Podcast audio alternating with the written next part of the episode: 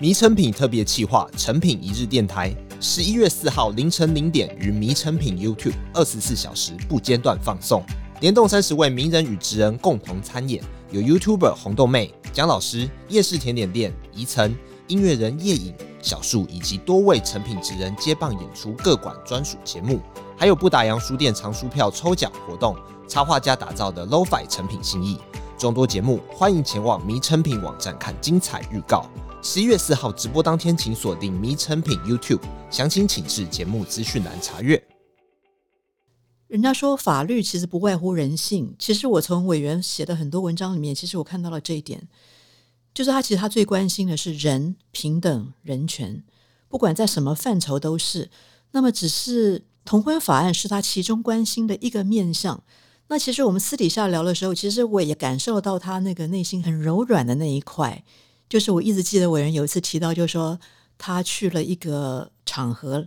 然后现场有很多很多小孩子，他还问人家说，这些小孩是谁的小孩，然后现场的同事说是我们的小孩，然后委员就有一点点情绪，那个情绪我觉得很难伪装，但是他真的在关心这些同志的下一代，如果同婚法案不过的话，他们怎么办？他们在法定上的位置该怎么办？我觉得其实就是这些种种，他真的是基于对于人平等、人权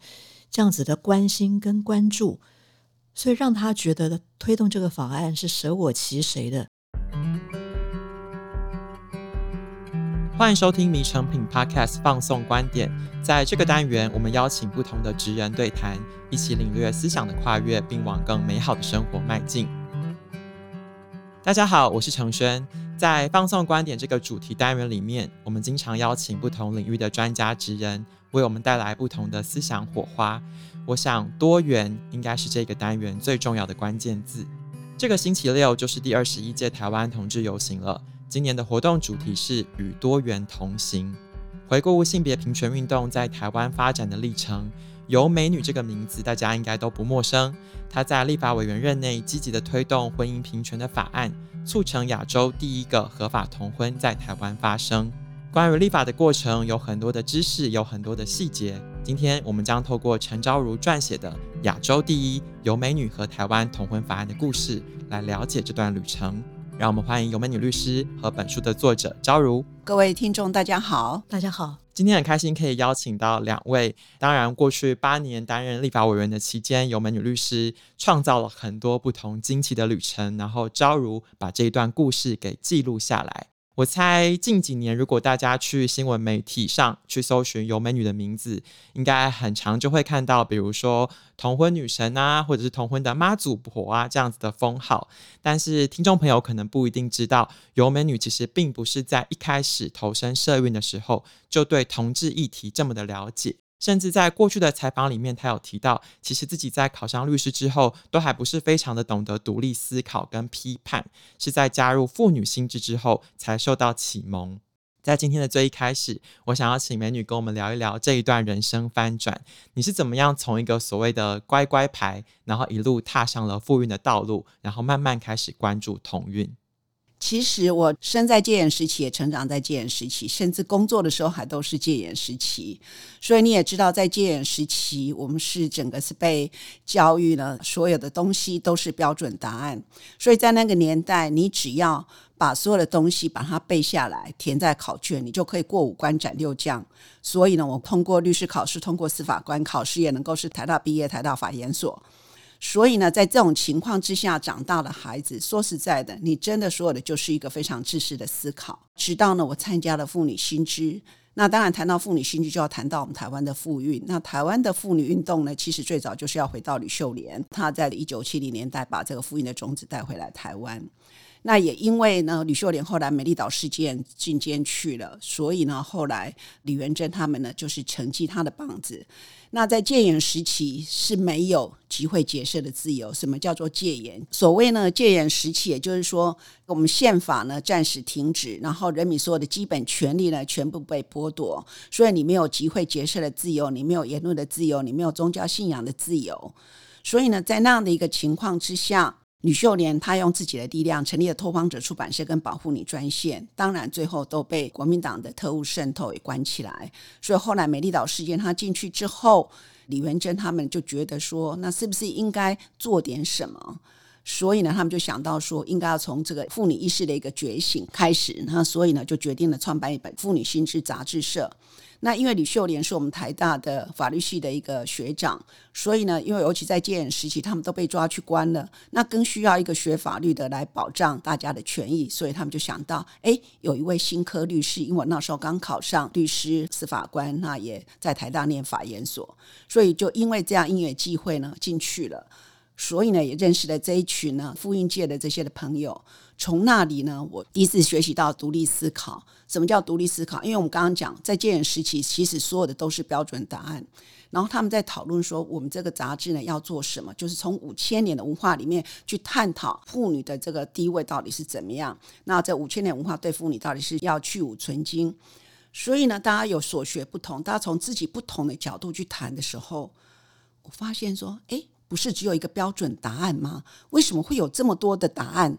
所以呢，第一次看到什么叫做多元，什么叫做独立思考。那因为这样子呢，就是慢慢的开始睁开性别的眼睛。所以呢，那时候他们给我的一个题目呢，就是说，你能不能从妇女的角度去写妇女的法律文章？我还愣愣的说，妇女有什么问题吗？结果就被全部人哈大笑，什么妇女没有问题？你知道，当先生有外遇的时候，太太就会被扫地出门，孩子留下来，财产留下来。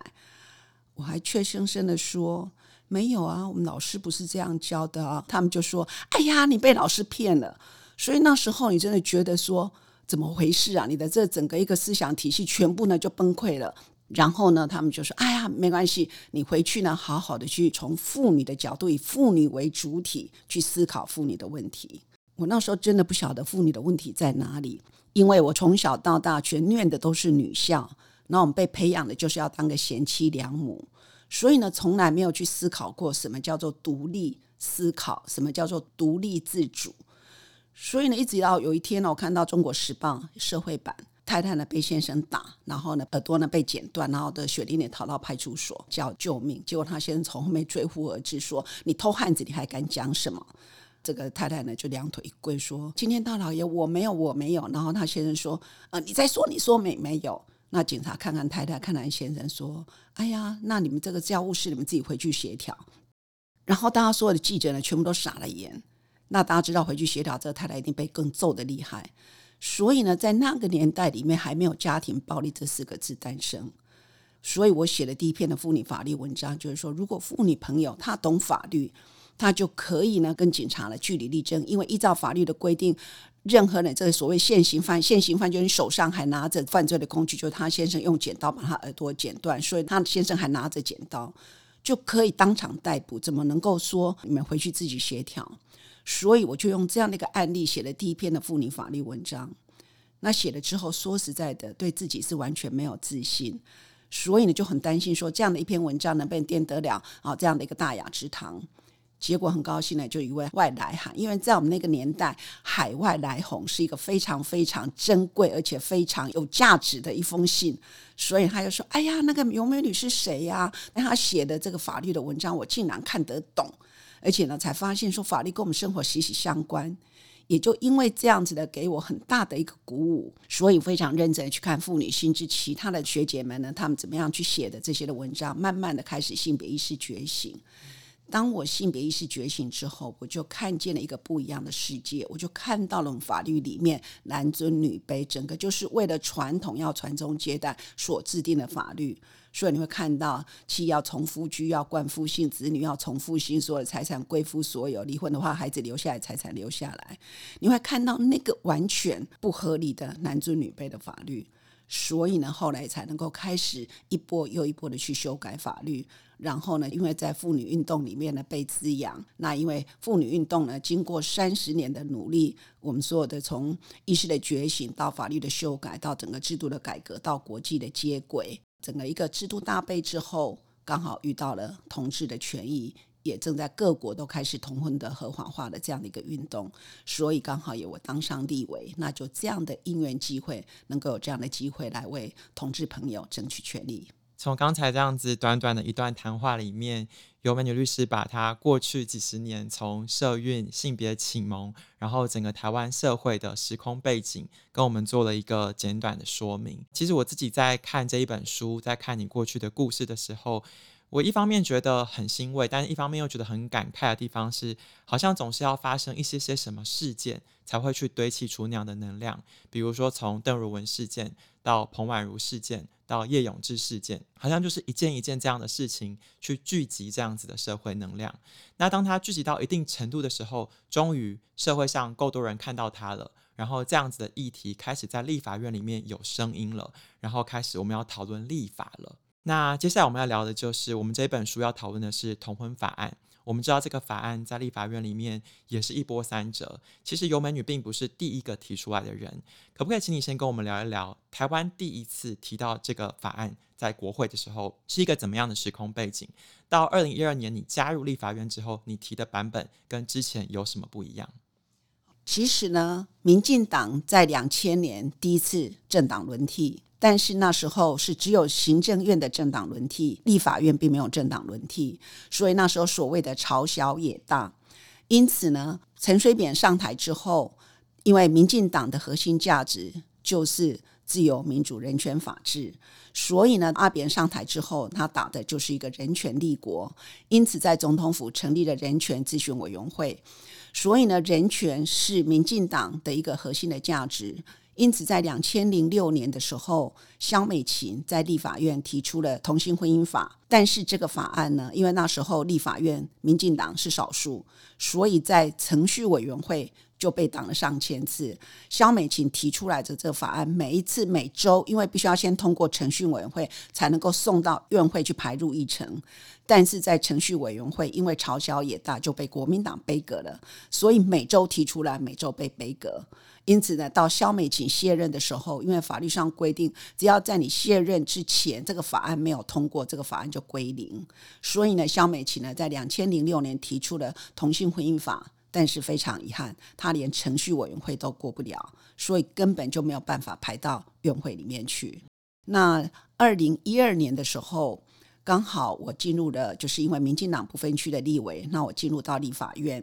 刚好呢，发生了这个陈进学，就是一对同志男同志呢，他们已经生活在一起十多年。那我们的法律也修改，就是结婚只要到户政机关去办理结婚登记，所以他们就到户政机关去办理结婚登记，因此被驳回。所以呢，他们就到法院去诉讼。然后呢，后来遇到法官，法官说：“哎，这可能牵涉到人权的问题，因为法官不能够去解释到底有没有违宪，所以法官必须停止审判，然后把他去申请大法官会议解释。”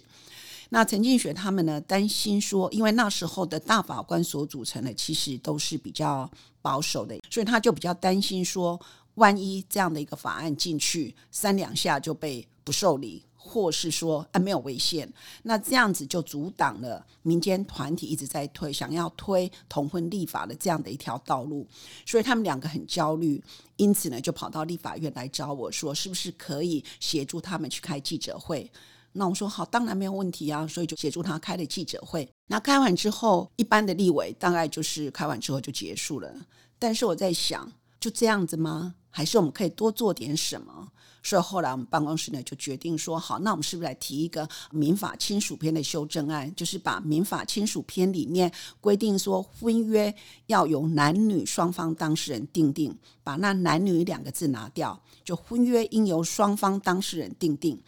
那只有拿掉两个字，只有一个法条，看起来不太像法案。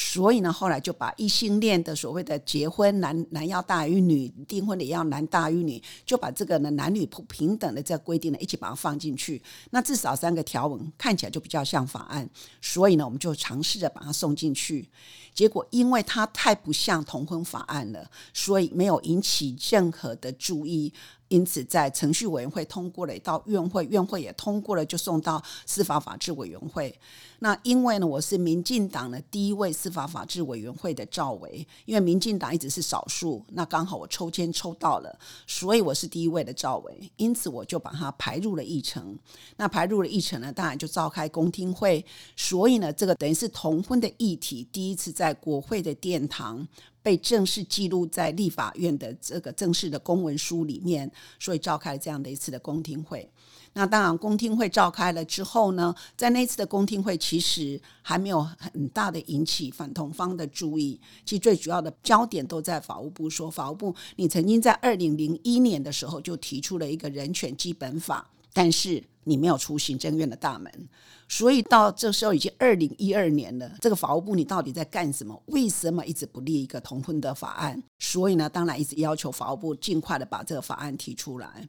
那在隔年的时候呢，那当然就是民间团体组成了这个伴侣盟，那就提出了这所谓的改名称的这样的一个法案出来。那这个提出来之后，当然就引起反同方的一个非常大的一个反弹。那在这种情况之下呢，当然后来我卸任之前，二零一六年呢，等于是说我要在排入法案的时候，就完全被国民党背格，就是全部都不出席，因为我们出席只要五个人签到就可以开会。但是呢，因为民进党连五个都不到，所以必须仰赖国民党。那国民党一个也不肯签，他们有一个已经签了，但是又撤签，所以不到五个人，我只好坐冷板凳。那因为到二零一六年一月的时候呢，我们就卸任了，因此这个法案就胎死腹中。那二零一六年，民进党大胜，不只是行政权，我们的政党轮替，还包括立法院的第一次的政党轮替。所以在这样的情况之下呢，当然我们就觉得说，诶，那同婚的议题在二零一二年提出来，但是胎死腹中。那二零一六年是民进党执政，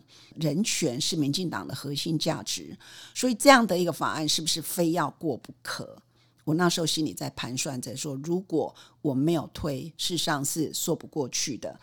所以呢，在那时候呢，我们就开始在，因为要推这个同婚法案呢，就不再是原来的改两个字那样的，那个不是一个法案，那个其实只是试水温。所以在二零一六年我们大选胜诉之后呢，我就在想说，开始要进入到深水区，就是你那个法案是可行的，而且是要是非常的周延的。所以我就开始找同志团体还有妇女团体，那跟专家学者开始去讨论说，我们要怎么样定一个不改名称，但是它能够让同志跟一般的异性恋相同样权利的这个法案。所以讨论了很久，我们后来就说，哎，那我可以在总则的地方定一个，不管是异性恋或同性恋，他们都能够享有同样的婚姻、父母、子女等等这些的权利。那这样子的话，我在开宗明义的地方把他们规定都享有同样的权利，我所有的法案全部都不用再去改名称。那这样子就如同就是法务部呢他所讲的，如果你改名称，我必须要修两千多个法案。那我现在不用改名称，我让他们不管你异性恋或同性恋都享有同样的权利的时候，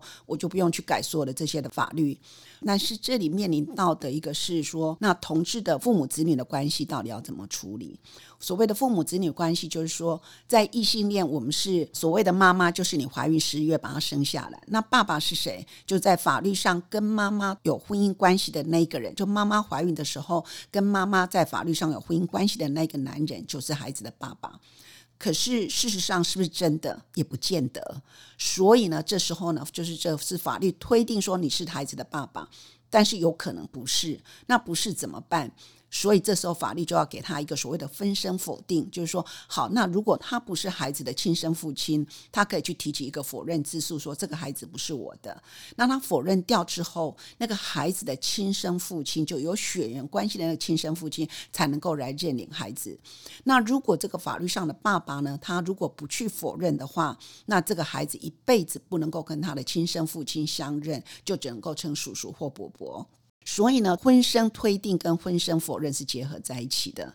因此呢，在这样情况之下，那婚生否认呢，它靠的就是血缘鉴定。所以呢，那同志。他跟这个孩子另一方一定会没有血缘的关系，因此如果说同志吵架了，可能我去拿一张血缘鉴定出来，我跟这个孩子没有关系，我就可以去否认掉。所以我们担心说这样的一个亲子关系的不稳定，所以呢，我们就提出了说，诶，那是不是改用所谓不要这部分不适用，但是呢，就是改用所谓的受养。但是这里呢，我们还必须要经过同志团体的同意，因为他们可能会觉得说，为什么我们跟异性恋的不一样？因为异性恋你可以婚生推定，为什么同性恋不能够婚生推定？所以关于这一点呢，我们就是到全国办北中南东呢，去跟这个一些同志团体呢再去沟通。那最后呢，把这个法案提出来，那也就在沟通的过程里面，刚好发生了毕安生的这个事件，所以呢，后来就是我们在二零一六年的时候的十月同志大游行之前，那就是把这样的一个法案呢就提出来。那提出来呢，最主要也就是跟萧美琴的法案，其实他当时是没有进入到这整个程序里面。那我们的这个法案最主要就是说，让同性婚姻跟异性恋的婚姻呢，倒是享有同样的权利，但是对于父母子女的关系是透过收养，好、嗯，那这是我们最主要的部分。嗯、其实有很多人都会问尤美女说：“你自己又不是同性恋者，为什么你要花那么多的心力在推动这一些权益跟法案？”那这一次昭如有机会，就是透过撰写这本书的过程，比较深刻的去跟尤美女委员聊一聊，然后跟她的团队聊一聊。就你自己的观察，在你写这本书之前，你看到的这个整个社会的风气啊，或者是大家在推这些法案相关的议题，以及你写这本书之后，你做这些功课，跟委员接触之后，你觉得他到底在坚持什么？为什么他那么坚持想要去推一个这样子的法案？你看到的是什么？其实我想，刚才从有委员的谈话里面，大家也可以发现，他很在意的事情就是人权。其实我也是从这段时间跟委员比较长时间的相处接触，我也觉得就是。他也许在过去并不见得是那么明确的、很有意识的知道要推动婚姻平权，但是我觉得他是基于对于人权平等这样子的价值，他认为他必须要做这样子的事情。那可是因为通常委员在外面或者他写文章的时候，大家看到的都是他非常冷静理性的在陈述一些条文呢，所以我其实，在写这本书的时候，我现在想说，我又不是念法律的，写法律可能也赢不过人家。那如果要去陈述委员在推动这个法案的过程里面，他到底在想什么？所以那时候我跟委员要了很多他的书评。其实委员写过很多书评跟一些文章，我就企图从那些文章里面去找我不认识的尤美女是什么样子。可是我就发现哦，其实人家说法律其实不外乎人性。其实我从委员写的很多文章里面，其实我看到了这一点。就是他，其实他最关心的是人平等、人权，不管在什么范畴都是。那么，只是同婚法案是他其中关心的一个面向。那其实我们私底下聊的时候，其实我也感受到他那个内心很柔软的那一块。就是我一直记得委员有一次提到，就是说他去了一个场合，然后现场有很多很多小孩子，他还问人家说这些小孩是谁的小孩，然后现场的同事说是我们的小孩，然后委员就有一点点情绪。那个情绪我觉得很难伪装，但是他真的在关心这些同志的下一代。如果同婚法案不过的话，他们怎么办？他们在法定上的位置该怎么办？我觉得其实就是这些种种，他真的是基于对于人平等、人权这样子的关心跟关注，所以让他觉得推动这个法案是舍我其谁的。那么在这个书里面，我想大家如果看的话，也会知道。就是，即使后来民进党变成是执政党，在推动的过程里面，并不是没有挫折、没有阻碍。可是委员一直始终打死不退的坚持啊，这个过程其实我觉得一般人不见得知道。事实上，我觉得委员在外面其实也不太讲。那我书里面讲了一点点，可是我觉得从那个一点点里面，我们也看得出来，就是要推动一个在社会上有争议，甚至在党内都不见得绝对支持的法案。那个真的需要有惊人的决心跟毅力才能够推得动。那背后支持委员推动的这个是什么呢？我觉得是信念，也就是对人权平等的信念。我想这是我从这本书的书写跟采访过程里面的一点点感想。像美女律师，你之前说过，你的座右铭就是追求真善美。那我想。在追求婚姻平权的这个关于爱的前面，我想它有很多跟你自己的理念，或者是你一直相信的价值是有关的。但是，就如同刚才昭如提到的，在这个过程中会面临很多的挫折跟挑战。其实我自己重新再回顾这个过程的时候，我也会发现，其实我觉得最多人想要问你的应该是。到底怎么撑下来的？就是那个压力，那个反对的声音，不只是来自你的反对方，甚至是跟你相同阵营的人，也会催促你。觉得尤美女有没有在做事？她为什么没有帮我们马上、现在、立刻通过？那样子夹心饼干的感觉，你是怎么样去说服自己，然后再说服别人？其实我觉得这个部分跟从事妇运有关，因为事实上，当我们在修改民法亲属篇，其实最早的我们是定的男女工作平等法，就现在的性别工作平等法。那在那个过程，事实上等于是我们从一个私的领域开始学习到公的领域，开始去学习怎么样立法，怎么样到立法院去游说，怎么样上街头等等。所以这些的过程慢慢走过来，那尤其到了民法亲属篇的时候，我们发现说那个修法。原来男女工作平等法通过之后，离婚教主施季青他有一天就说：“有美女，男女工作平等法已经送进立法院了，来来来，来修改民法亲属篇。”那我想说，我们男女工作平等法从零到有，我们把一个法案都生出来了。那民法亲属篇只是去把它改一改，那有什么问题？我就说没问题。结果一修才发现，说真正踢到铁板，为什么？因为男女工作平等法所牵涉的只是妇女的工作权，然后呢，育儿的责任到底是谁的责任？那民法亲属篇呢？它所牵涉到是我们的婚姻制度，五千年的中华文化。那所以呢，这个五千年的这个婚姻的这个制度呢，里面男尊女卑，你要把它从男尊女卑到平等。要开始解构婚姻的时候，那那个婚姻解构了，那他的未来何去何从？我们会发现说，那个真的是知识体大。所以呢，我记得非常清楚的，就是我们当要修改说姓氏，因为我后来发现说，所有的不平等的根源就来自于姓氏。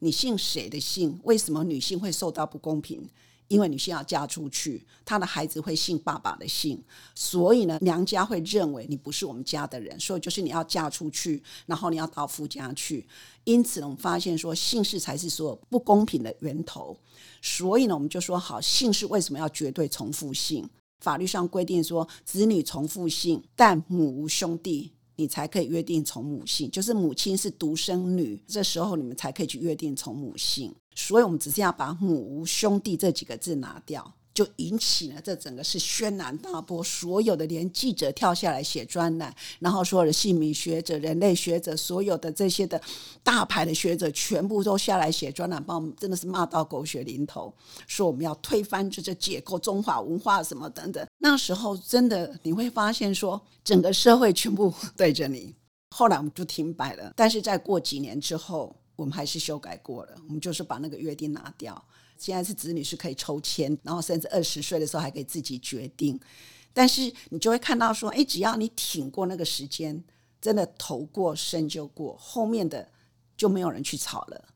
所以后来我们就发现说，哎，这个是必然的经过，因为大家对未知的东西是很恐惧的，所以你必须要让社会一段时间的去冷静下来，也大家知道说，改变并不是那么的恐惧的，所以就是你必须要是渐进。因此呢，我就开始学会所谓的不要对号入座，因为他们并不是对着我，而是他们的恐惧。那其实是整个一个，真的是要把这个整个传统全部再去检视，把它翻过来的这样的一个检视。那的确，那是一个非常大的变动。说实在，我们自己也不晓得它的未来会是怎么样。所以呢，在这种情况之下呢，我们就开始学习说，我不要对号入座。当别人骂你的时候，其实你去检讨说，哎，这个有没有走的超过？那如果没有走的超过，是照着我们的理想跟正确的路上在走的话，那其实旁边的这些风波，那其实你就不用在意，就不用去对号入座。因为当你对号入座的时候，你绝对是万箭穿心，你一定 根本就就可能就躺在那里了。但是你只要不要对号入座，你去检讨说，诶，这个东西有没有错？没有错，只是来自于大家的恐慌。那这样个部分去就是去沟通、去协调就好了。所以呢，就因为事实上，我是觉得复运给我的这些的滋养，让我能够在同运的，因为同运的时候，你就发现所有的这些批评跟在复运的时候的批评是完全一样的，如出一辙。所以你就觉得说，那就一笑置之，反而变成我可以去安慰同志朋友，大家反而 受伤很大。那我是觉得说，哎，其实就是因为这样子，有那个能量，你就可以继续往前走。而且我觉得那个正能量是非常重要的。当然。你怀着信念，觉得说你是在正确的道路上，然后在为不被看见的这群人的这些权利努力的时候，那事实上其实你的正能量。所以我一直劝同志朋友，就是尤其当我们公投这个大败的时候，大家都几乎都已经被打趴了。我跟大家讲说，只有正能量能够战胜一切。那我也很高兴，真的，我们最后用正能量战胜了一切。因为从这一本书里面的过程，我们可以看到立法这件事情，它不只是一个艺术，可能也是一个技术。像你刚才讲的，头过身就过，但是你要等的是那个时间，然后你可能有时候差临门一脚，然后最后慢慢慢慢让它形塑成现在这个样子。今天我们讨论的这个台湾同婚法案，其实它现在叫做释字第七四八号解释施行法。那它现在的这个样子，其实在当初要表决前，在立法院里面都还有很多不同的版本跟不同的声音，可能差一点点，跟现在就长得不一样了。其实现在看起来是有一点点紧张的。委员，你那时候在当委员的时候，你预想过最好跟最坏的情况是什么？当然，说实在，那时候是蛮焦虑的，因为两边的阵营对立，然后真的又是二零一八年的时候，我们又大败，所以在这种情况之下，这个法。因为大法官已经做了解释，你只有给你两年的时间，你非通过不可，否则的话，就相同性别两个人，他们可以到户政机关依照民法亲属编的规定去办理结婚登记。那这个是反同方所不愿意见到的。那当然，同志团体也曾经想过说，那不要立也没关系啊，我们反正我们最后就是依照民法去规定去登记。但是大家也知道说，好，我们即使是登记了结婚，但是它的效果如何？没有法律的规定，那这样子会包括子女的，就是有没有继承权，然后呢，夫妻之间的抚养的等等很多的问题，可能全部都变成要个案到法院去，所以这个也不是同志团体所乐见的。因此呢，就是怎么样去立法，其实应该是大家的共识。到底要怎么样立？那公投已经通过了，就是你要非立专法不可。可是专法到底是什么？其实那时候我最担心的是立一个所谓的同志伴侣法，当然它违宪，但是我比较担心的是说违宪你们再去打官司嘛，那再去打，对不对？打了以后再来下一次再来，那我觉得那个就会对社会是一个非常大的一个耗费，所以呢，其实我很担心的是这个，因为反同方坚持。即使公投过了，说要立专法，但是他们一直在解释说，人民的意志最大的，所以他们不准有婚姻，所以才会有所谓的释字七十八号解释施行法，因为他们不能够出现婚姻这两个字，那不能够出现婚姻这两个字，那要立什么法？所以呢，在这种担心的，就是他们所要的，其实就是一个没有性关系的共同生活法。就像尼姑和尚共同生活，可是那个根本就不是同婚化，也不是大法官七十八号所解释的保障婚姻自由平等。所以呢，在这种情况之下，其实公投的时候，他们原来提出的解释也是在讲说，让他们两个人能够组成家庭共同生活。后来我们说这个你是违背七十八号解释，那中选会说你们要么修改。要么就驳回，所以后来他们主文没改，但是他们在立法提出的理由里面去写说他们是符合七十八号的解释，就是保障同志的婚姻自由，所以他只是要要立专法，不能够在民法。但是公投过了之后，他们一直用他们的主文。不提他们的理由，然后一直在那里就是闹说，哎，政府不遵守公投法。事实上，政府是遵守公投法，他们公投法在理由里面写的清清楚楚，要保障同志的婚姻自由平等。所以呢，在这种情况之下，我们就很担心说，那他们一直用非常强硬的态度，就是你觉得不能够有婚姻。所以我是觉得说，真的有时候你会觉得冥冥之中自然就有一股。微妙的力量在那里，因为说实在，大法官七四八号解释，它里面讲说，你们都可以到户政机关办理结婚登记。结婚登记这四个字，我相信大法官在做解释的时候是顺带写过去，他们绝对不会有人特别意识到说这个要写结婚登记。但是这四个字。成为我们同婚法案通过的非常非常关键，否则到今天他们都还是不晓得要登记什么，登记第二条的这个所谓的 哦，那乐乐等的那个东西，那不晓得是什么。所以呢，在这里有时候你真的会很感慨的，就是说，只要你努力，在冥冥中自然就会有一股力量，那一股力量就会去促成那件事情的圆满。所以同婚法案各国都非常的惊艳，说你们怎么能够那么的快？说实在的，快也没有很快。说实在，最早的一九五八年的时候，女同志就开始在扣关了，所以也经过一甲子。但是你说从立法的过程，二零一六年到二零一九年三年的时间，对不对？非常快速的这样子，所有该经过的全部都走过，其实也是算是非常的快。虽然三四年，可是也是非常的快。那这个快你要看的就是刚好，你有没有看到都有重要的 key person 在那里，所以你要形成所谓的风云际会，所有该到位的全部到位，然后让那个法案通过，那个真的是千载难逢。你说再一次下一次的复制不可能，那你说好这样的一个全部的到位是怎么来的？真的我只能够归功于说就是过去的努力。但其实就是你走过，你曾经努力过的，它就会累积一些能量。这些能量累积到某一个时间点，在一个事件爆发出来，它就足够把一个法案通过。所以就诚如你刚刚讲的，像我们的家暴法，就是在邓如的事件。可是并不是邓如的事件有多厉害，而是在前面其实都已经有十年的努力。或是说彭婉如的事件，后来性侵害犯罪防治法通过，也是过去一二十年的努力。所以所有的法案的通过，都不是凭空从天上掉下来，或是一个先知宣觉说我要什么样法案通过就让它通过。不可能的，它一定要是前面的人不断的累积，然后一直到某一个时间点，它的能量够，刚好也就风云际会，所有的点都有 key person 在那里的时候，你才有可能让那个法案去过。所以我是觉得说，真的台湾是宝岛，我是觉得台湾能够过去大家这么的努力，那最后促成这样的一个同婚的法案的通过，我是觉得真的是一个奇迹，而这个奇迹我是觉得很难复制。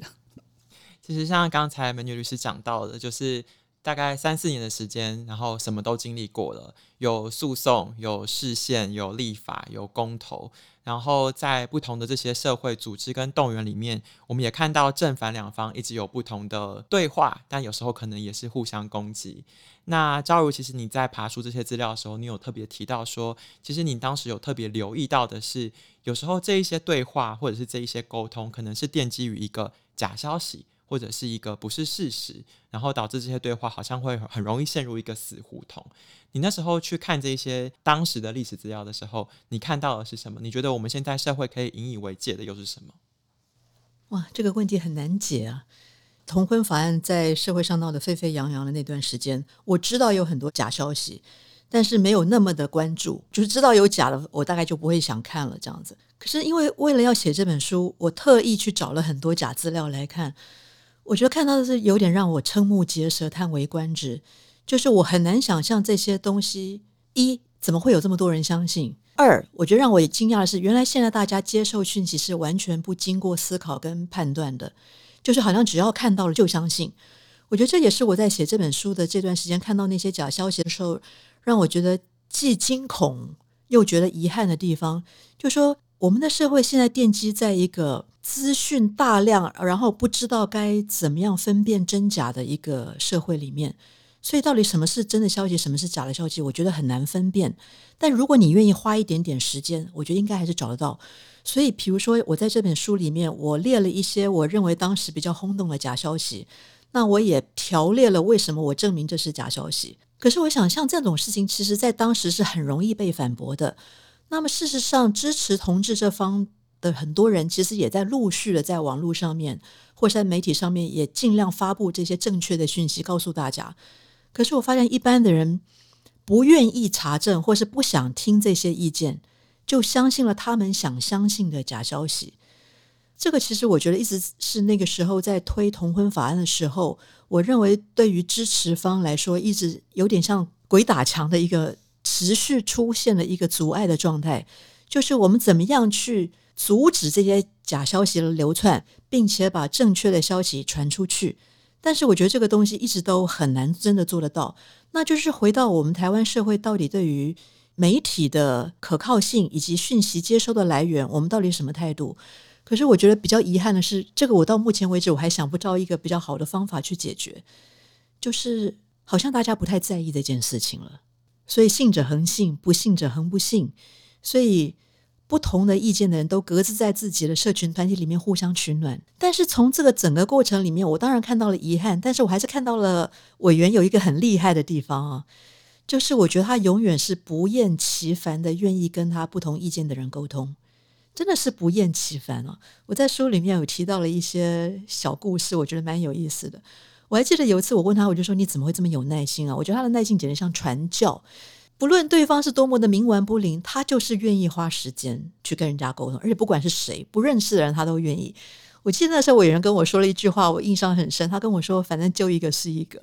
我觉得这样子的做法真的不是每个人都做得到。尤其你要想，他那时候当立委多么忙啊，他的行程是满到不能再满，可他就是会愿意花很多的时间跟一个跟他意见相左，而且甚至是不认识的人，花一个钟头时间讲电话，为了只是说服对方，告诉他为什么我支持同婚法案，然后可能是你误会了。我觉得这个，除非有坚强的意志跟坚定的信念，要不然一般人是做不到的。我觉得最印象深刻的，除了是去面对那些无尽、很像鬼打墙，但你却愿意一次又一次沟通之外，另一个点是，当这部法案终于立法通过了，你在当下做的事情是你去拥抱了和你立场不一样的委员。其实刚才一开始前半段听到招柔分享，我们会觉得好像对这整个过程或对社会的环境或氛围有一点点悲观。可是从委员的拥抱，我好像又看到了一些些希望跟机会。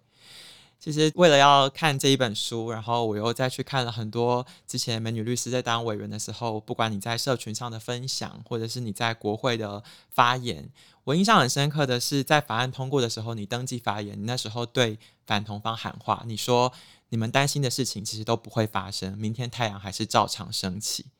那我们乐观一点来看，这部法案通过之后，过了这一些时间，什么事情发生了？有没有什么美好的改变？透过你自己跟同志朋友的接触，或是你在不同民间的观察，你听到了怎样的声音？你觉得社会哪里不一样了？我最近参加了同志的婚礼，然后呢，双方的父母都出席，我觉得这个就是一个进步。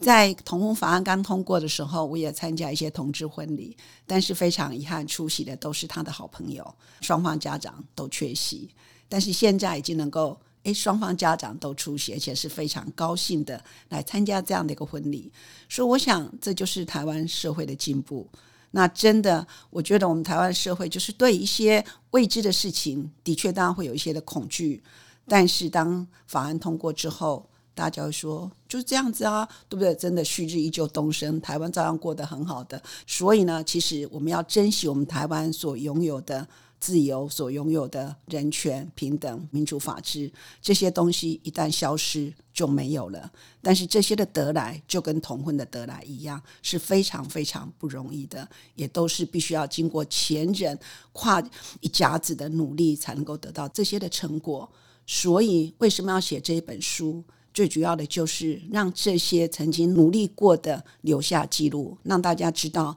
这条路台湾是怎么走过来的。也请大家珍惜现在的台湾，真的是不容易，也值得大家继续珍惜、继续维护。我很喜欢书里面哦，有美女律师有分享她先生曾经送给她的一句话，就是两个人在一起要携手往前看。那我觉得这不管是两个人之间、伴侣之间，或者是整个社会，都是一样的。所有的事情都不会平白的发生，世界每天都在改变，每个人都有不同的观点。在我们放松观点这个主题单元里面，每个人都会听到不同的声音。可是如果我们愿意聆听、愿意理解，并且真正与多元同行，我相信整个社会都可以一起携手往前看。如果你喜欢我们今天分享的内容，欢迎到你附近的诚品书店或是诚品线上，就可以找到这一本。亚洲第一由美女和台湾同婚法案的故事，当然也很欢迎大家到 Apple Podcast 留言告诉我们你的意见。谢谢大家的收听，也谢谢今天来宾的分享。我们下次见，拜拜，拜拜。拜拜。